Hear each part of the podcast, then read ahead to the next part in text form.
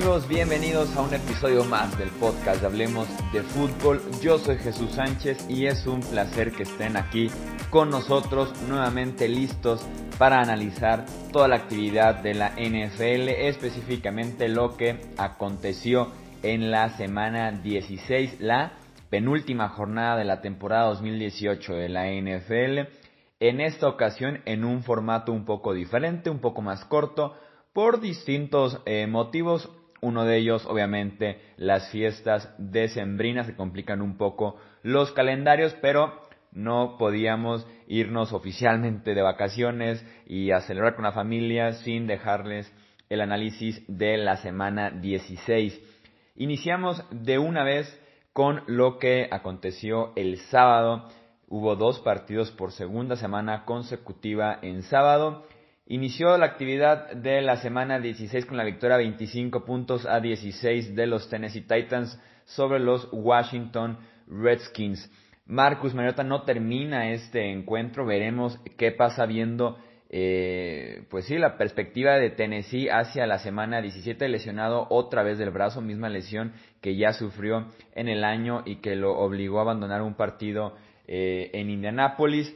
Dos intercepciones de Josh Johnson, el quarterback titular de los Redskins en este partido, mientras que Tennessee con, con Marcus Mariota en la primera mitad o con Blaine Gabbert en la segunda parte fue efectivo y seguro. Derrick Henry vuelve a tener una tarde decente por lo menos, de 84 yardas y un touchdown, mientras que Adrian Peterson sorprendió y a los 33 años superó las mil yardas en la temporada, lo cual es increíble.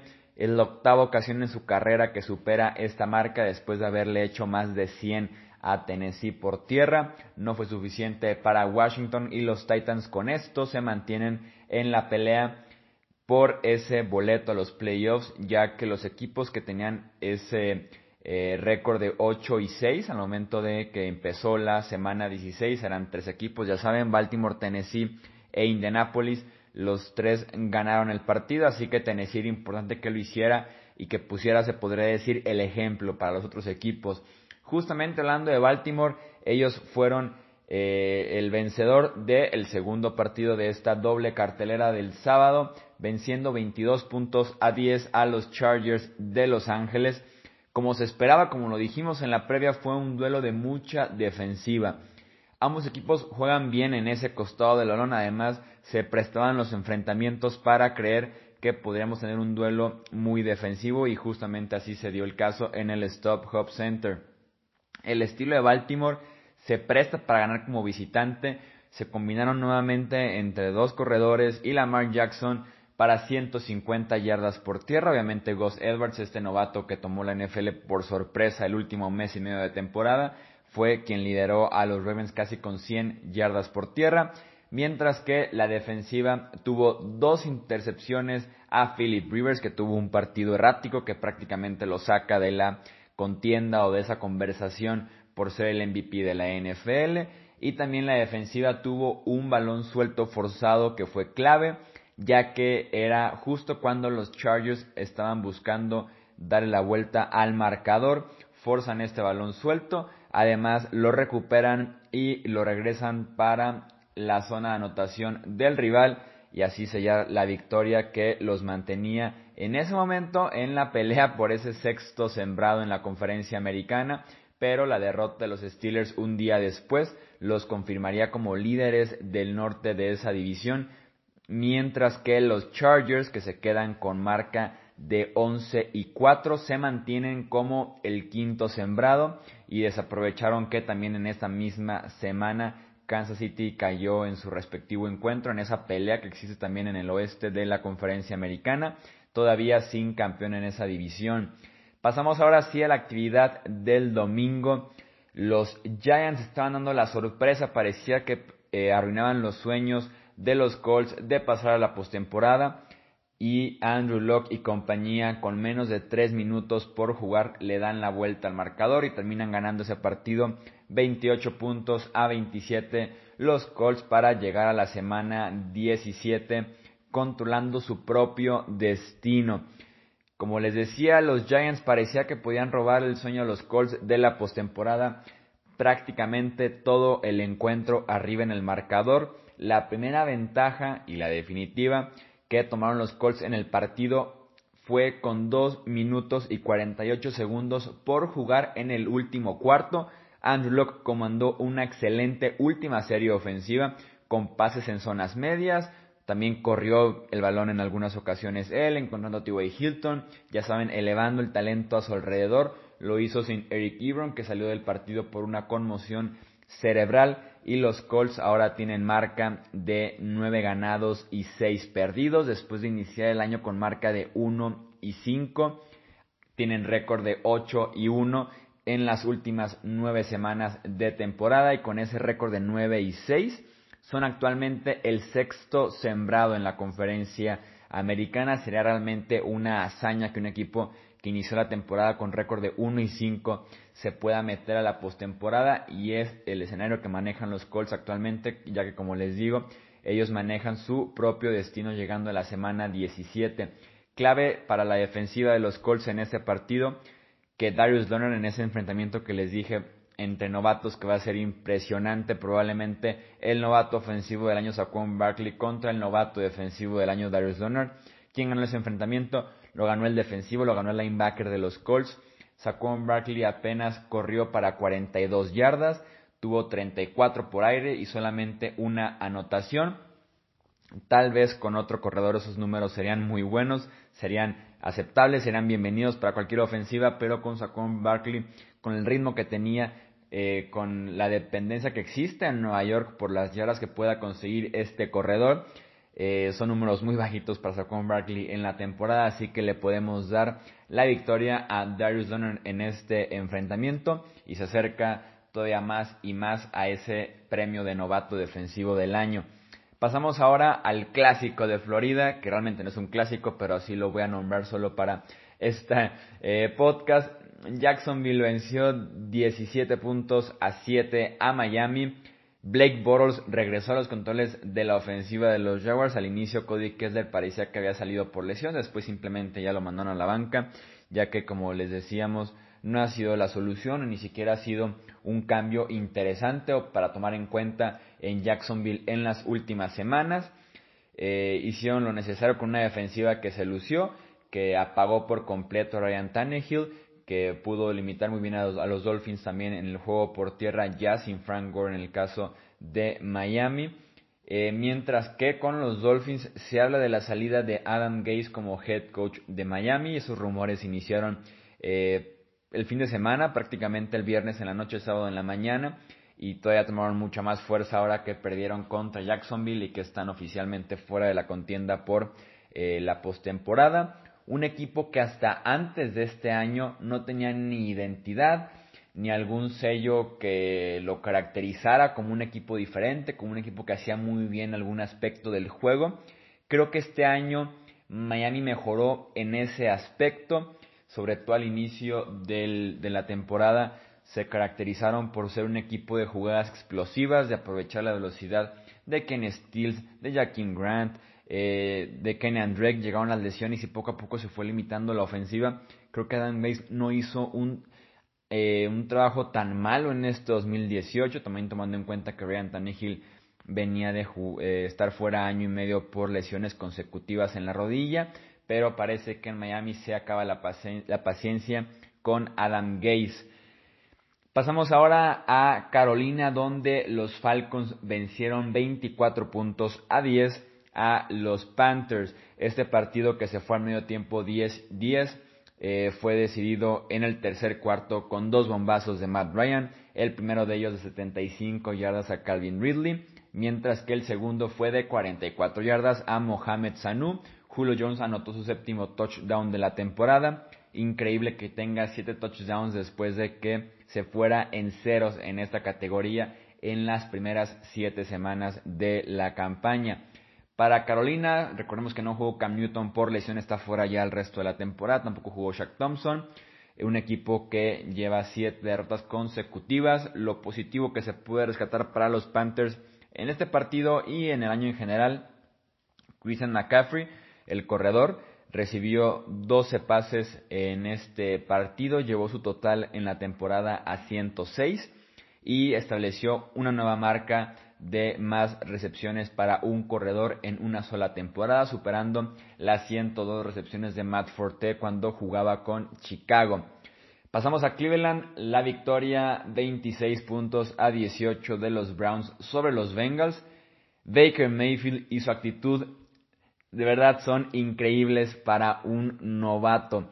Tiene confianza, tiene un clarísimo resentimiento hacia Hugh Jackson y se los digo por lo siguiente. Después de una de las anotaciones de Cleveland, Mayfield corrió por toda la lateral de los Bengals. Recordemos que Hugh Jackson inició la temporada siendo el head coach de Cleveland, fue despedido por eh, la gerencia, por los dueños, y a las dos semanas, o incluso yo creo que hasta menos, se convirtió en asistente de la ofensiva de Cincinnati.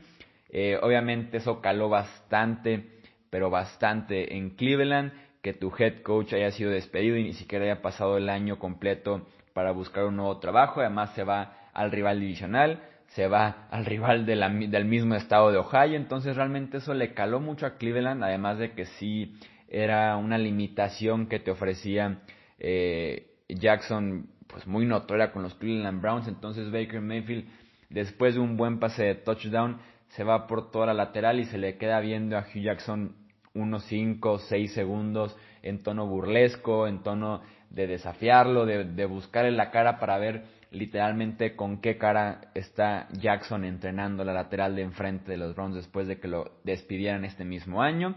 Mayfield terminó con 284 yardas y 3 touchdowns y se metió a la pelea por eh, el récord de más pases de touchdown para un novato en la historia de la NFL. Ya es tercero en la lista, tiene 23 anotaciones, está solamente detrás de Peyton Manning y de Russell Wilson, que ellos tienen 26. Entonces, ¿qué puede pasar con el premio del novato ofensivo del año? Sabemos, y no es ningún secreto, que los que votan los premios de la NFL eh, le dan muchísima preferencia y muchísima ventaja a los corebacks sobre cualquier otra posición. Lo vemos con el MVP, con el ofensivo del año, incluso en el Super Bowl también para decidir al MVP. Tenemos a Mayfield que tiene siete victorias este año con Cleveland, más que las tres temporadas anteriores combinadas. Estamos hablando que es tercero en touchdowns en la historia para un novato. Va a ser de photo finish ese final de Mayfield contra Saquon Barkley eh, en la pelea por ser el novato ofensivo del año. Dallas venció 27 puntos a 20 a Tampa Bay. Con este resultado, los Cowboys son campeones del este de la NFC por tercera vez en las últimas cinco temporadas. La defensiva de Dallas nuevamente fue clave, ahora sí que inserte este comentario prácticamente después de cada victoria de Dallas.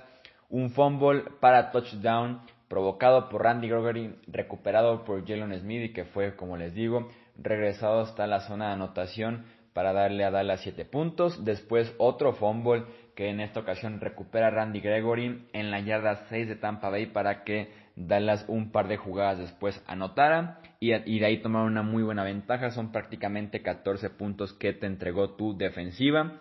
Es muy fácil ganar partidos de esa manera. Dak Prescott tuvo un juego cero espectacular, pero también cero errores, touchdown por tierra, touchdown por aire y es suficiente para que los Cowboys ganen este partido frente a los Buccaneers. Minnesota perdía 9-0 al inicio del partido en Detroit frente a los Lions, pero terminan ganando 27-9 con 27 puntos sin respuesta. Tres touchdowns de Kirk Cousins, incluyendo dos a Kyle Rudolph, incluyendo un Ave María para cerrar la primera mitad, lo cual me hace preguntarme a mí mismo qué pasa con la defensiva de Ave María de los Lions, porque da la impresión que de los últimos cinco Ave Marías que han funcionado en la NFL, como tres han sido en contra de los Lions. Buffalo perdió en su visita a Foxboro, Massachusetts, 24 puntos a 12 frente a New England. Con la victoria los Patriots se eh, eh, adjudican su décimo título divisional al hilo récord de la NFL en las ligas en Estados Unidos en las cuatro principales fútbol americano, básquetbol, béisbol y hockey. Solamente los Bravos de Atlanta en el béisbol eh, han ganado más títulos divisionales de manera consecutiva, ganaron 14 entre la década de los 90 y el inicio de los 2000. El partido fue uno de los peores duelos ofensivos este año en la NFL, principalmente por aire. La ofensiva de los Patriots jugó justo como esperabas que jugara una ofensiva que acababa que por sí era inconsistente y que acababa de perder a Josh Gordon, que tuvo cero recepciones Rob Gronkowski, a pesar de que tuvo cuatro targets, con un Julian Edelman que así como te da, te quita, como te suma, te resta, mientras que la ofensiva de los Bills jugó justo como esperarías que jugara una ofensiva cuando le quitas el juego por tierra a su coreback y que prácticamente es lo único que puede hacer bien. Contuvieron bien a Josh Allen y por eh, aire con su brazo no está listo para ser consistente y bueno en términos generales en la NFL. Pasamos a Nueva York, la victoria muy cerrada en tiempos extras, 44 puntos a 38 de los Packers sobre los Jets. Los Packers perdían 35-20 en el último cuarto. Aaron Rodgers se vio como el Aaron Rodgers de antaño, lo cual es muy bueno para Green Bay, remontando el partido eh, con un temple muy bueno, muy característico de él, con buenos pases, sobre todo en tiempo extra con ese pase de 16 yardas adelante para confirmar la victoria de entre dos equipos que ya estaban eliminados y ya están pensando más en 2019. Sam Donald es lo más impresionante que tienen los Jets por tercera semana consecutiva. 24 de 35 para 341 yardas, 3 anotaciones, 0 intercepciones, una serie ofensiva bien comandada con segundos en el reloj para empatar el juego y mandarlo a tiempo extra cómo ha progresado Darnold en las últimas semanas y es lo mejor que le puede pasar eso a los Jets para iniciar con pie derecho, con esperanzas renovadas, con fe en su quarterback novato la próxima temporada.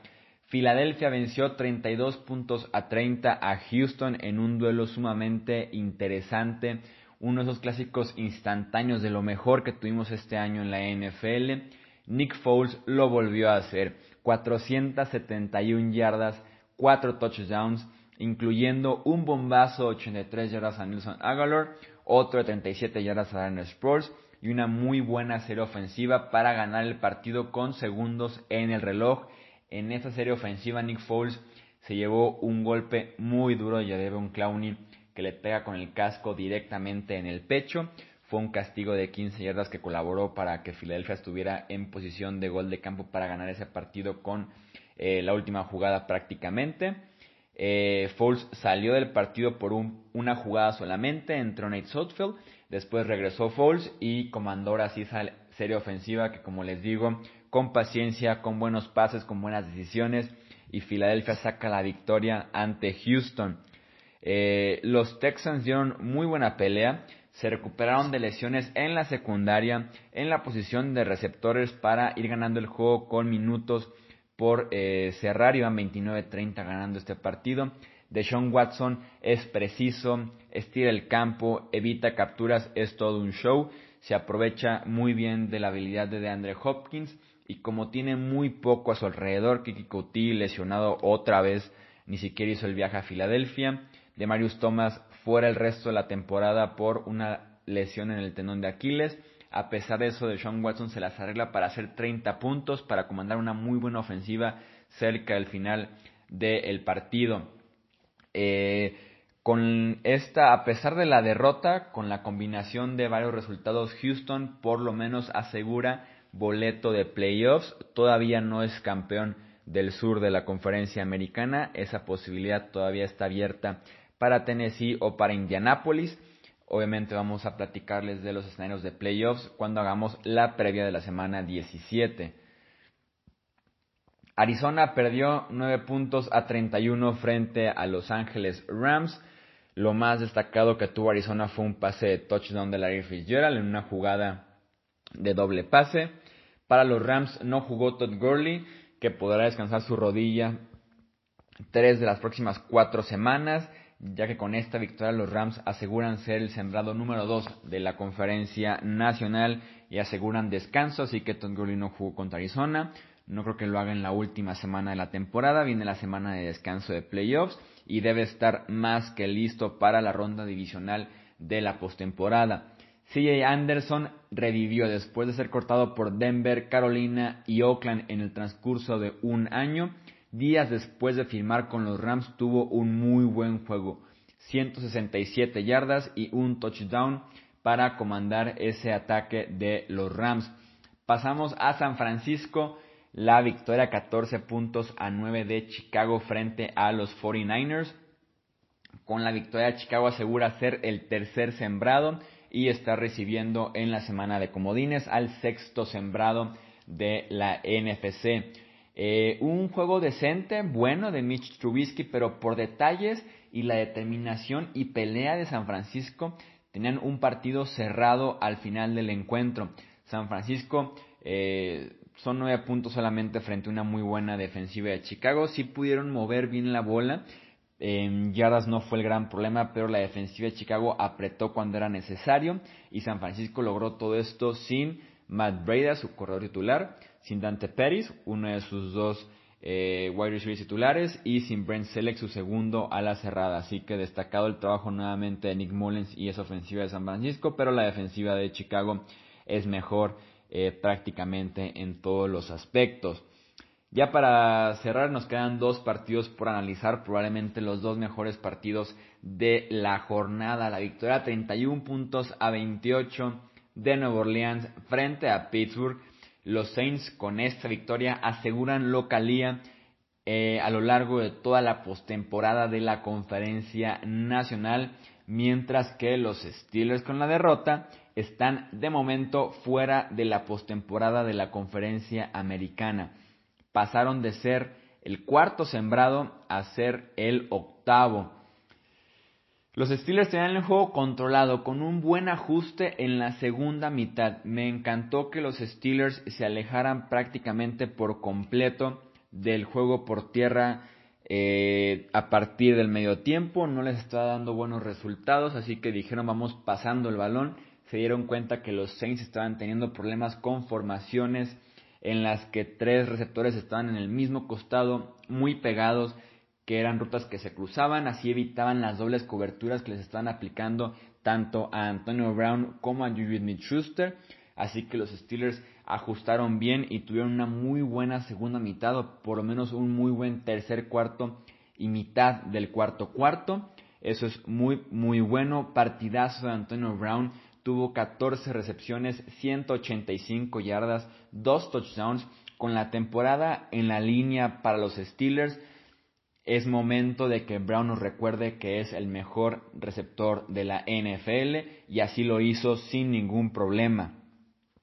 ¿Cuál es el problema ahora sí que para los Steelers, eh, los Steelers, perdón, estoy en total desacuerdo con la decisión de Mike Tomlin de jugársela en cuarta oportunidad con una jugada sorpresa cuando estaban alineados para eh, despejar el ovoide, cuando ganaban 28 eh, puntos a 24 era despejar sí o sí el balón, tratar de arrinconar a los Saints, ya que esta patada fue por ahí de la yarda 40 de los Steelers, así que sí les daba para por lo menos intentar meter a Nuevo Orleans adentro de su yarda 20 y esperar que la defensiva de los Steelers, que había dado una muy buena segunda mitad después de un muy pobre inicio de partido, aguantara y no permitiera el touchdown a los Saints. Decide Mike Tomlin jugársela y si de por sí eh, Mike Tomlin es criticado después de cada derrota de los Steelers 1500 veces diferentes.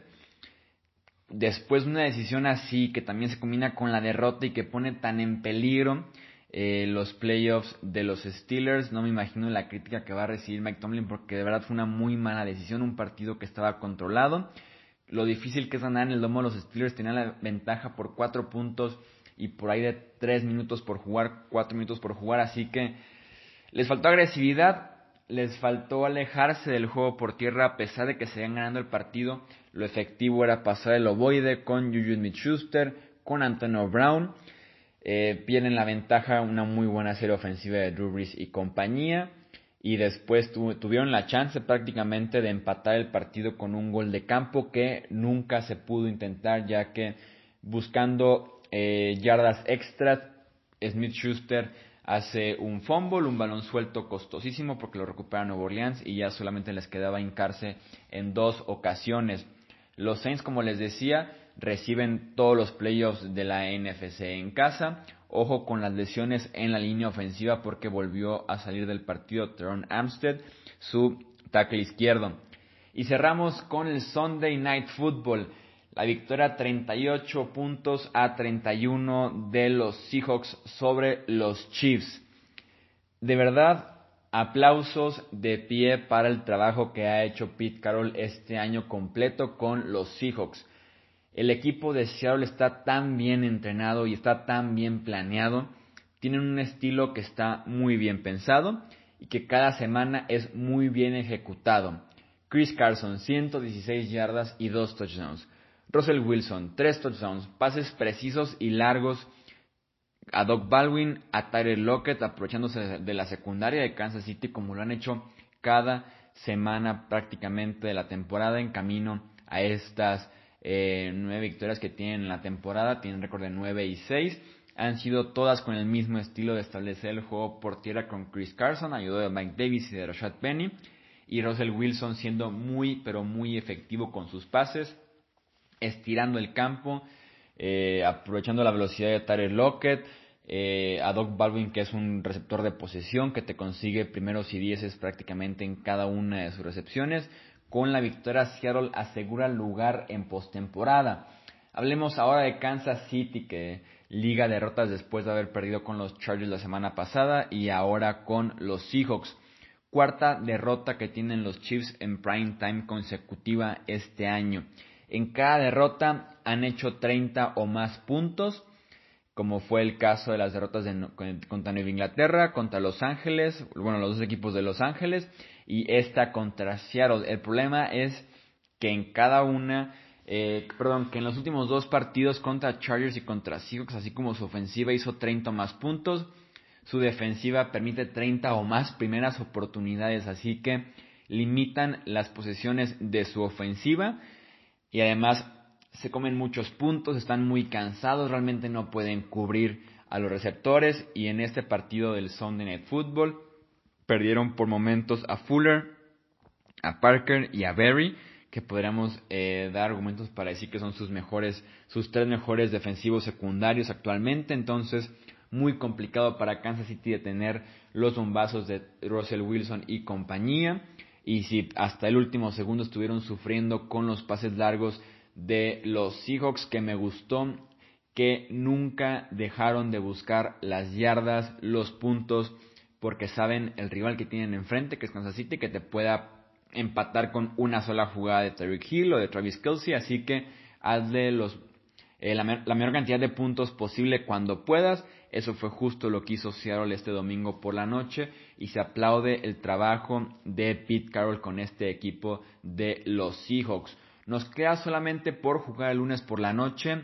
Eh, Denver visita a Oakland, pero este partido no tiene implicaciones directas en los playoffs, entonces vamos a leerles la imagen de la postemporada tanto en la americana como en la nacional. Después de prácticamente ya 16 semanas de temporada con solamente una jornada más por jugar. Kansas City es el primer sembrado de la conferencia americana con su boleto a playoffs asegurado con récord de 11 y 4, seguido de Nueva Inglaterra que tiene récord de 10 y 5. Ellos son segundos sembrados y ya son campeones del este de la conferencia americana. El tercer sembrado es Houston con récord igual de 10-5 ellos tienen solamente su boleto de playoffs asegurado, la división sur sigue libre. El cuarto sembrado es Baltimore con récord de 9 y 6, todavía no tiene boleto asegurado. El quinto sembrado, primer comodín, son los Chargers de Los Ángeles con récord de 11 y 4. Su boleto asegurado siguen en la pelea con Kansas City por ese, título divisional. Y para cerrar, segundo comodín, sexto sembrado, tenemos a Indianapolis con récord de 9 y 6. En la pelea nos quedan los Titans con récord también de 9 y 6 y tenemos en ese duelo de vida o muerte en la semana 17 Indianapolis Tennessee, quien lo gane está dentro, quien lo pierda hasta septiembre del 2019 vuelven a jugar un partido relevante, mientras que también los Steelers, Pittsburgh está en la pelea con récord de 8, 6 y 1, su mejor chance es ganar su división que depende ya totalmente de Cleveland porque tiene que perder Baltimore y ellos ganar para aspirar a ser campeones de la división. Así que Pittsburgh es el gran perdedor de esta semana ya que pasa de ser el cuarto sembrado a ser el octavo en los playoffs de la AFC. Pasamos a platicar de la conferencia nacional. Nuevo Orleans con récord de 13 y 2 son primer sembrado, campeones de la división, descansan en postemporada y todo, eh, todos los playoffs de la, NFC pasan por el Mercedes-Benz Superdome. El segundo sembrado son los Rams con récord de 12 y 3. Ellos también ya son campeones de su división y también ya aseguraron semana de descanso en postemporada. Tercer sembrado Chicago con récord de 11 y 4. También ellos ya son campeones de su división y tienen ese tercer sembrado asegurado. Cuartos están los Cowboys con récord de 9 y 6. Ellos también ya están establecidos como el cuarto sembrado en la NFC, ya también como campeones de la división. El quinto puesto le pertenece a Seattle, que también ya tiene su boleto asegurado con récord de 9 y 6. Mientras que de momento Minnesota tiene el último boleto en la nacional con récord de 8, 6 y 1. En la pelea solo queda un equipo que es Filadelfia, que tiene récord de 8 y 7. La pelea directa, sí o sí, es contra Minnesota. Ya solamente queda un boleto disponible en la NFC. Es muy sencillo. Si los Vikings pierden y Filadelfia gana, el boleto es de los Eagles. Si los dos ganan, es de Minnesota. Si los dos pierden, es de Minnesota. Eh, obviamente, si pierde, si pierde Filadelfia, gana Minnesota, también es de Minnesota. Así que va a estar muy bueno ese eh, seguir de cerca esa situación para la semana 17 en la conferencia nacional. Pero como les decía, cuando subamos la previa a finales de semana, es cuando vamos a leerles ahora sí la cartilla de cada uno de los equipos y les vamos a decir quiénes eh, son eh, los equipos clasificados y cuáles son sus escenarios oficiales de postemporada explicados para que se traigan el abaco y la calculadora al próximo episodio de Hablemos de Fútbol. Yo soy Jesús Sánchez, eso es todo por este episodio y como les decía, escuchen de verdad la previa de la última jornada de la temporada regular 2018 de la NFL. Recordarles también que nos pueden seguir en Facebook, Twitter e Instagram como Hablemos de Fútbol el canal de YouTube también como Hablemos de Fútbol, nuestro sitio web hablemosdefutbol.com, así como este podcast que se publica cuatro veces por semana. Gracias por su apoyo. Nos escuchamos en el próximo episodio aquí en Hablemos de Fútbol. Hasta la próxima.